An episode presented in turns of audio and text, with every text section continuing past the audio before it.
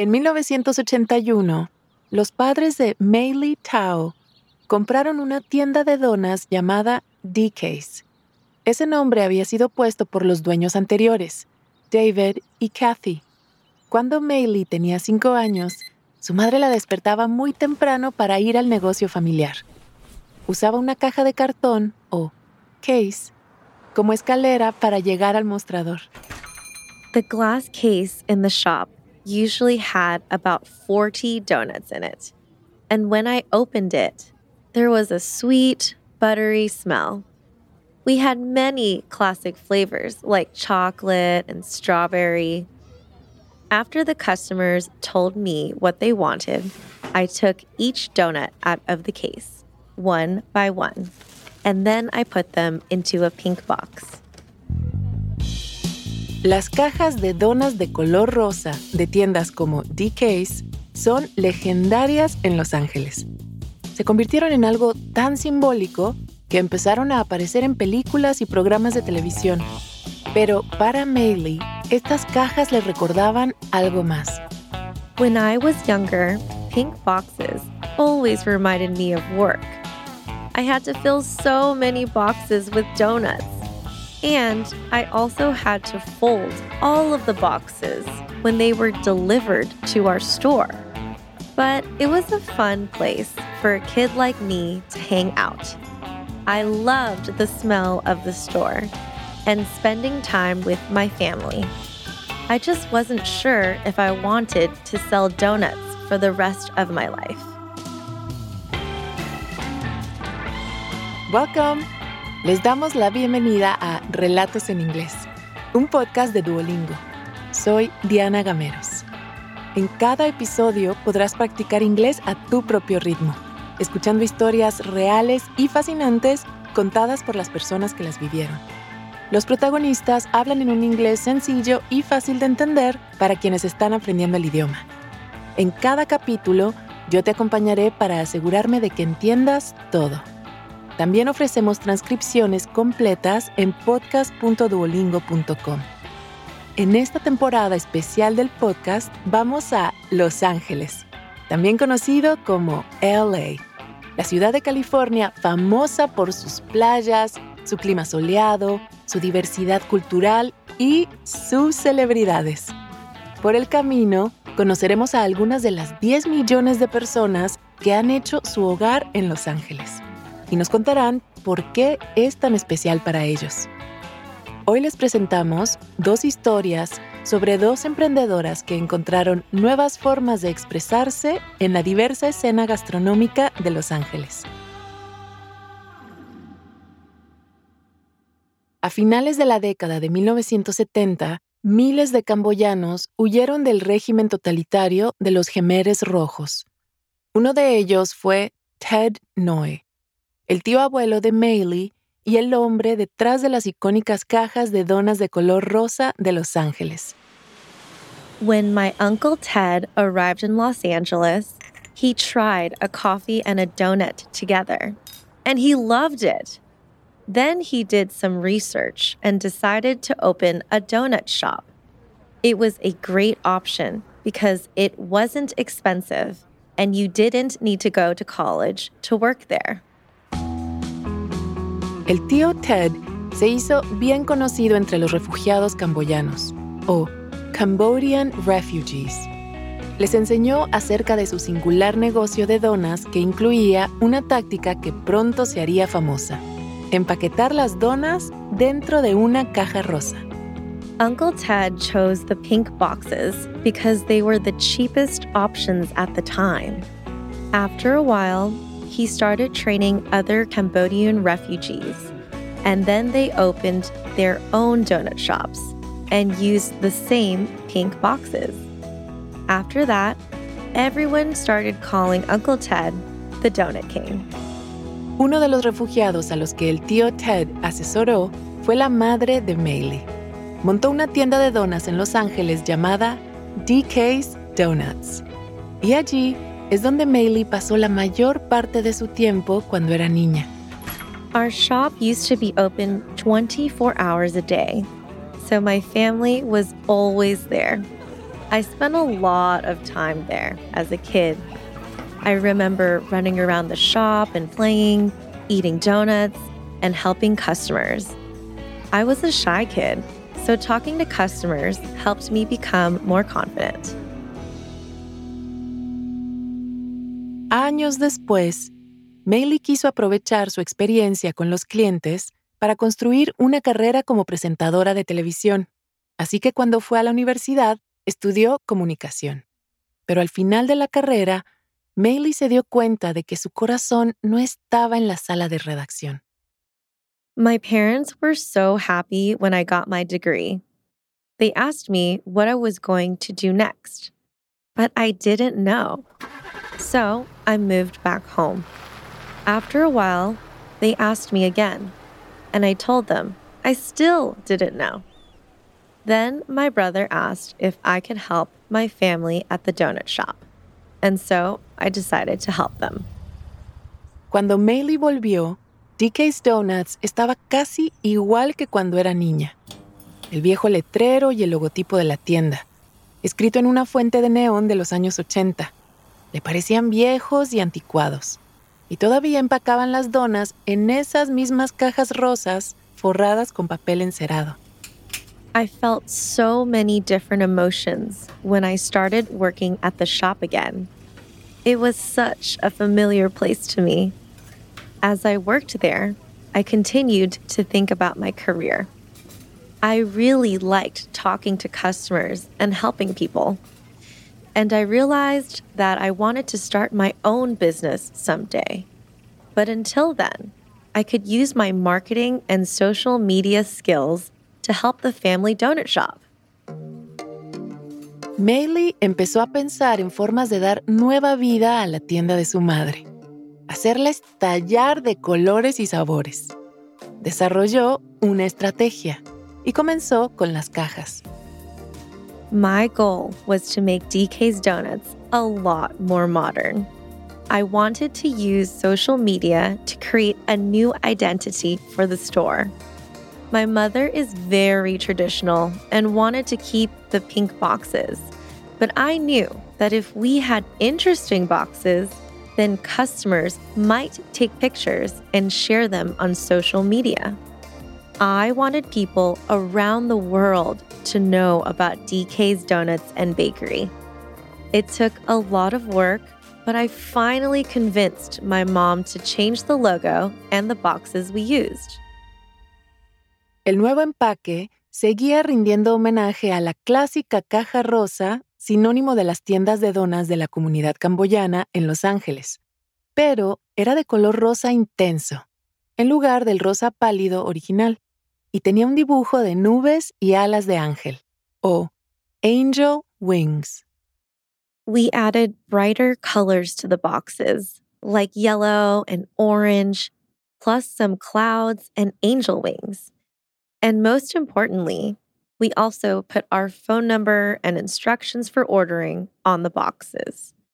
We had to become more modern and unique because there were so many donut shops in California. I wanted people to know that our shop was different and that we had the best donuts. So, our boxes had to be beautiful. Los clientes solían sugerir nuevas coberturas y combinaciones de rellenos. Así que Maylee probó nuevos sabores y utilizó las redes sociales para promocionar las nuevas ofertas de la tienda.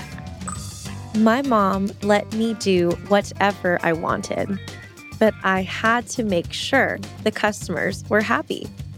By 2013, we had more than 120 flavors, including some new types of donuts my mom had never heard of. But she said that if I could sell 20 of any new item in one day, then it could stay on the menu. So I started contacting people, and I got a food magazine to write an article about us. After that, a lot of people came to buy our donuts, especially our most famous new item, the cronut. Half croissant, and half donut. Cronuts were really popular in the US at the time, and it was a big success. We were selling way more than 20 cronuts a day. Sometimes we sold hundreds of them. Meili y su madre ofrecían un cronut con una cobertura o relleno diferente cada semana. Tenían sabores como hot chetos. Piensa en algo picante y con queso. Flores comestibles y ube. El ube es una raíz vegetal con almidón que se utiliza en los postres y el pan dulce en Filipinas. Es conocido por su cremosidad. My mother was so surprised by all of the new customers coming through our doors. We were always tired because we worked around 20 hours a day. And at the end of each day of work, my mom always made a meal for us. It was hard, but we worked together really well. She never said thank you or congratulations to me.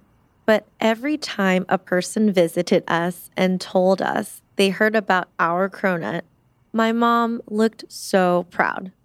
I was just really happy to help her after she worked so hard for so many years. Habían sido unos años muy buenos, pero en 2020 la madre de Maylee estaba agotada. And that was when my mother told me she was ready to retire and sell the donut shop. I felt happy for her because she was finally going to get some rest. I always expected to be the manager of the shop one day, but I knew I couldn't continue the business without my mother, so we decided to sell it. It was a sad time, but my family taught me the importance of hard work. And I realized I was ready to work hard on my own project.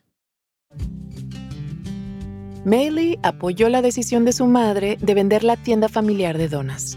Pero durante su estancia en el negocio, Meili aprendió que la innovación podía mantener vivas las tradiciones en el mundo moderno.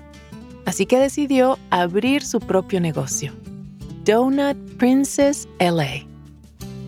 I learned to love the donut business at DK's, and so I started my own. I called it Donut Princess to honor my Uncle Ted. He's known as the Donut King, and I wanted to make a connection between him and me. I still sell donuts, but I also help other small businesses get more customers through social media. It's my own new business, but it's still part of a long tradition. Those pink boxes have brought happiness to people for many years. That's why the history of DK's Donuts is special, and I'm so proud of my family. Antes de seguir con la historia, ¿te has preguntado alguna vez cuál es tu nivel real de inglés? Friend. Home. Bring in. Cheer up. El Duolingo English Test es una forma cómoda, rápida y barata de saberlo. El examen lo puedes hacer online cuando te venga mejor desde tu casa, sin tener que desplazarte a ningún sitio. Y lo mejor, ya lo aceptan miles de universidades de todo el mundo. Si quieres tomarlo y saber cuál es tu puntuación, puedes practicar de forma totalmente gratuita a través del enlace go.duolingo.com barra relatos. Otra vez, go.duolingo.com barra relatos. Ahora volvamos a nuestro episodio de hoy.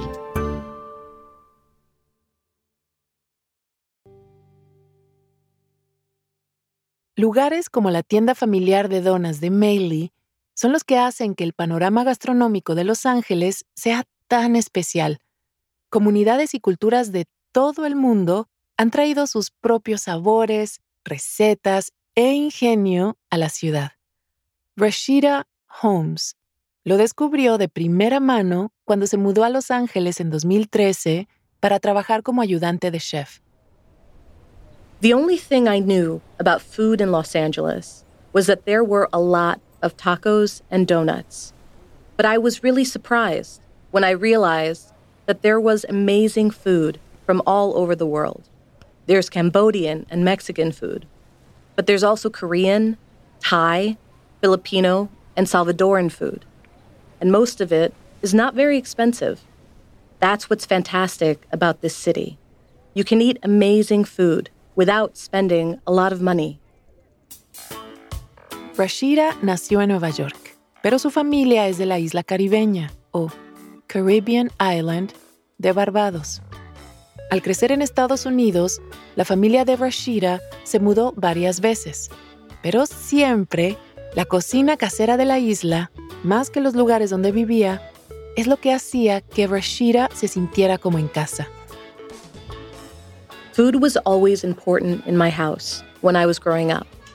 My parents cooked us three hot meals every day, and we rarely ate fast food. My father usually prepared eggs and bacon every morning, and during the holidays, my parents always worked hard to make a great meal. They used to prepare classic dishes from the Caribbean like chicken curry and rice and peas with plantains. I loved it. A Rashida le encantaban las ocasiones especiales en las que su familia servía la comida tradicional de Barbados, como los pasteles de bacalao o codfish cakes. One time, when I was a kid, it was late at night and the adults were celebrating my mother's birthday. I remember going downstairs and seeing our house full of people. My grandmother saw me and said, Hey, what are you doing here? Then she fed me a codfish cake to help me sleep. That flavor was just so interesting and new to me. I had dreams about codfish cakes that night. Los pasteles de bacalao son una combinación de masa y bacalao salado. En Barbados se suelen enrollar en una pequeña bola, se fríen en aceite y se sirven como aperitivo. A Rashida le encantaba. Pero más adelante, cuando trabajaba en restaurantes de Los Ángeles, los pasteles de bacalao no estaban en el menú. When I moved to LA, I worked as an assistant chef. The chef I worked with was considered to be the best new chef in the city by a lot of food magazines. In the restaurant, we served California cuisine. It was very different from the food I ate as a kid. La cocina californiana es un movimiento culinario que favorece los ingredientes frescos, locales y de temporada. Está influenciada principalmente por las tradiciones alimentarias europeas y estadounidenses. La cocina californiana incluye cosas como la pizza de masa delgada, la pasta y mucho aguacate. I got a lot of good experience cooking this kind of food with a respected chef, and I was good at my job. But after a few years, I felt like something was missing. I wasn't happy with my work, and I really just wanted to make the Caribbean food that I loved so much. Rashida habló con una amiga sobre qué hacer y le sugirieron que hiciera una lista de todas las comidas que realmente amaba preparar. La mayoría resultó ser comida Bajan. Bajan es un término para referirse a algo o alguien de Barbados. I wrote down everything I like to eat, and when I looked at the list, it was all Caribbean food, or Bajan dishes. It included West African, South Indian, and British flavors, the food I grew up eating. And then I realized that food was hard for me to find in Los Angeles. Sure, there were good Jamaican restaurants, but there weren't any good Bajan restaurants. And I realized, oh, that's it. I can start my own business and prepare the Caribbean food I loved as a kid. Cuando Rashida se centró en lo que era único en la comida Bajan, las ideas empezaron a fluir. LA loves a good food story. If you want to have a successful food business in Los Angeles, you need to share your story and what makes your food so special. I wanted to be honest, and I knew that I had an important story to tell with Caribbean food. So I decided to share my culture and food with others by cooking the food that I grew up eating. Rashida se dio cuenta de que la escena gastronómica de Los Ángeles prosperaba gracias a las diferentes culturas de la ciudad. Esta nueva realidad la llevó a querer experimentar más. In LA, many people are willing to try new types of food. They understand that you don't have to be at a restaurant to have a good experience. So I just started cooking, and I didn't worry about finding a place to sell my food. Rashida empezó a hacer puestos de comida pop-up. En Estados Unidos, un pop-up es un negocio temporal que abre durante un corto periodo de tiempo para generar expectativa en torno a su producto, y luego lo cierran. Es muy común en grandes ciudades como Los Ángeles. I wanted to see how people in LA liked my food, so I did a pop up at a friend's restaurant. I also got a part time job to make sure I could pay my bills. Then, in January of 2020, my friend's restaurant closed. And that was when I realized it was time to make a big change. I was ready to work on my business. Después de que el restaurante de su amiga cerrara, Rashida consiguió algunos trabajos para ofrecer comida en eventos. Pero entonces apareció la pandemia de COVID-19 y Rashida se vio obligada a improvisar, comenzando por lo que mejor sabía hacer, las empanadas Bajan, que son como pequeños pasteles rellenos de carne o verduras. Instead of doing more pop ups or starting a restaurant, I opened my own business in my house. I started preparing Bajan patties. I advertised my food on social media, and then people came to pick it up at my house. It was incredible. On my first day, I made 50 patties, and I sold all of them in half an hour. Rashida llamó a su nuevo negocio Bridgetown Roti. El término roti procede de los envoltorios roti, una comida callejera de origen indio muy popular en Barbados. Los rotis son un envoltorio de harina que puede rellenarse con pollo al curry, camarones, cabra o garbanzos. One time, my wife accidentally took a huge order of 200 patties.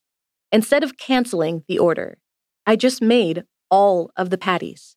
And after that, I just started making even more patties each day. And we were still selling all of them. It was amazing. Además de los rotis y los patties, el menú de Rashida incluye curry con pollo o langosta y los codfish cakes que le daba su abuela. We are taking our grandmother's and mother's recipes and making them even better. People like me, children of immigrants, are opening LA restaurants that serve food from our parents' countries. There are people from all over the world here, so it's the perfect place to share your culture and your story. And that's what I'm doing. Rashida Holmes ofrece servicios de cocina y banquetes de comida Bajan en Bridgetown Roti. Ya no vende comida desde su casa, pero su pop-up se puede encontrar en festivales de música y en el Arts District, un barrio del centro de Los Ángeles. Nuestra primera narradora, Maylee Tao, ofrece servicios de entrega de donas camboyanas americanas en Donut Princess LA. Puedes encontrar su negocio en la mayoría de las redes sociales. Este episodio fue producido por Laura Marina Boria, una productora con base en Puerto Rico. En este episodio, Cristela Guerra dio voz a nuestra segunda protagonista, Rashida Holmes. Gracias por haber escuchado Relatos en Inglés. Nos encantaría saber qué te pareció este episodio. Puedes enviarnos un correo electrónico a podcast.duolingo.com o también puedes enviarnos un mensaje de audio por WhatsApp al más 1-703-953-9369. Relatos en Inglés es una producción de Duolingo y Adonde Media. Puedes encontrar el audio y una transcripción de cada episodio en podcast.duolingo.com. También puedes seguirnos en Spotify o tu plataforma preferida. Yo soy Diana Gameros. Thank you for listening.